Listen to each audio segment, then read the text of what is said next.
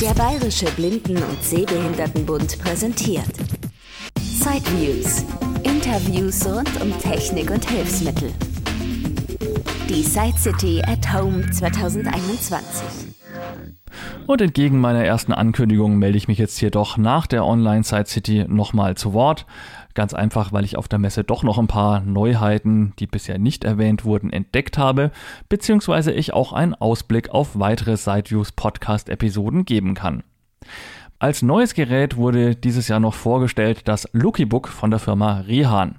Das ist ein klappbares Bildschirmlesegerät, also ein Stativ mit einer Kamera und einem Bildschirm, in diesem Fall 12,5 Zoll groß. Und somit kann man das Gerät also zusammenklappen und als Schüler oder wenn man zu Hause nicht so viel Platz hat, jederzeit eben gut verstauen und zum Beispiel in einen anderen Raum bringen oder auch einfach ins Regal stellen und dort lagern, wenn man es gerade nicht benötigt. Die Besonderheit beim Lookbook scheint mir zu sein, dass es eine integrierte Vorlesefunktion hat. Man kann sich also Texte nicht nur vergrößert anzeigen, sondern auch vorlesen lassen. Das bietet bei den klappbaren Geräten bisher, soweit ich weiß, nur das Reveal von der Firma Humanware. Das wurde schon vor etwa zwei Jahren vorgestellt und dürfte eine ähnliche Funktionalität haben. Alles in allem also die klappbaren Geräte, die man mal schnell zusammenklappen und mitnehmen kann und die trotzdem einen vollwertigen Bildschirm und den Komfort eines Bildschirmlesegeräts haben, nehmen also zu. Als Sehbehinderter hat man nun wirklich die Qual der Wahl. Ja, jetzt eben das Lookybook, das Reveal von Humanware, das Clearview Go von Optelec, das Reinecker Mezzo, das Eschenbach Vario Digital, von FOI gibt es das Maglink ZIP, von EVA Optron das Merlin HD Mini, von Schweizer das EMAG 120 und dann gibt es natürlich auch noch die Vorreiter in dieser Geräteklasse, VisioBook oder VisioDesk von der Firma VisioBraille. Als Sehbehinderter kann man da wohl einfach nur empfehlen, sich über diese Geräte im Internet zu informieren, wenn man daran Interesse hat. Die haben auch alle unterschiedliche Preise und Ausstattungen, manches mit Akku, manches ohne und dann zu schauen, was passt einem am besten und dann die zwei, drei näher in die Auswahl gekommenen Geräte mal sich vorführen zu lassen. Über viele der genannten Geräte haben wir uns auch schon bei SideViews unterhalten. Letztes Jahr zum Beispiel war Thema das Merlin HD Mini oder auch das Vario Digital. 2019 gab es bei Sideviews auch einen Beitrag über das Reveal.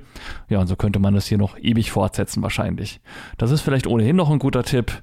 Immer wenn euch ein Thema näher interessiert, schaut auch mal in die Beiträge aus 2019 und 2020. Es dauert immer sehr, sehr lange, bis wirklich was komplett Neues entwickelt wird und dementsprechend haben die Beiträge, selbst wenn sie aus 2019 sind, in vielen, vielen Bereichen immer noch eine hundertprozentig bis, ja, zumindest 90-prozentige Gültigkeit. Viele nutzen das Blind Shell Classic Telefon. Da gab es dieses Jahr nichts Neues von Blind Shell, außer dass nochmal auf das Update von Weihnachten 2020 hingewiesen wurde. Für das Blind Shell Classic gibt es jetzt auch einen Browser, die man über die Tastatur bedienen kann. Man kann jetzt also im Internet zum Beispiel Newsseiten aufrufen oder auch mal eine Google-Suche machen.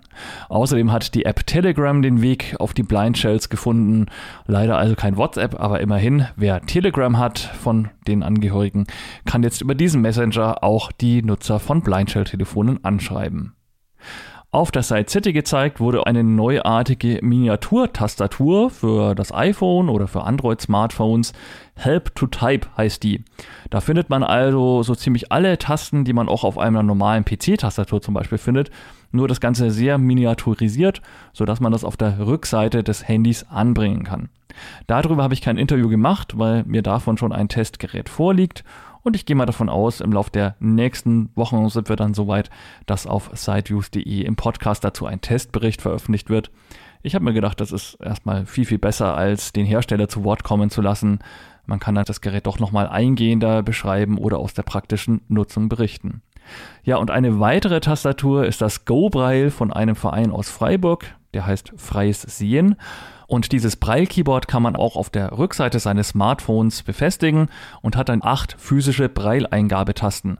Man kann dann also in acht Punkt Braille auf seinem Smartphone damit Braille-Schrift schreiben und kann somit zum Beispiel sehr diskret Nachrichten verfassen ohne zum Beispiel die Diktierfunktion nutzen zu müssen. Oder auch Passwörter lassen sich damit natürlich prima eingeben. Das, was man auf der Tastatur schreibt, erscheint aber natürlich trotzdem in normaler Schrift. Es ist nur die Art der Eingabe in Braille. Dieses Gerät gibt es noch bis Ende Juni zu einem Vorverkaufspreis von 229 Euro. Danach steigt das Ding um 150 Euro im Preis voraussichtlich. Also wer schon immer mal eine kleine smarte Tastatur für sein Smartphone haben wollte, der sollte jetzt zugreifen. Weitere Infos auf www.gobraille.de. Ich habe das Gerät selbst noch nicht gesehen. Also ich habe zwar jetzt hier auf dieses Angebot hingewiesen, aber kann auch nichts dazu sagen, wie gut das dann tatsächlich funktioniert und so weiter. Aber ja, also ich habe mir jetzt einfach mal eins bestellt und wenn das dann da ist, was aber auch noch so circa acht bis zehn Wochen dauern wird, bis die Vorbestellungen ausgeliefert werden, dann gibt es darüber im Podcast sicherlich auch noch einen Bericht. Das also noch ergänzend zu den Podcast-Episoden.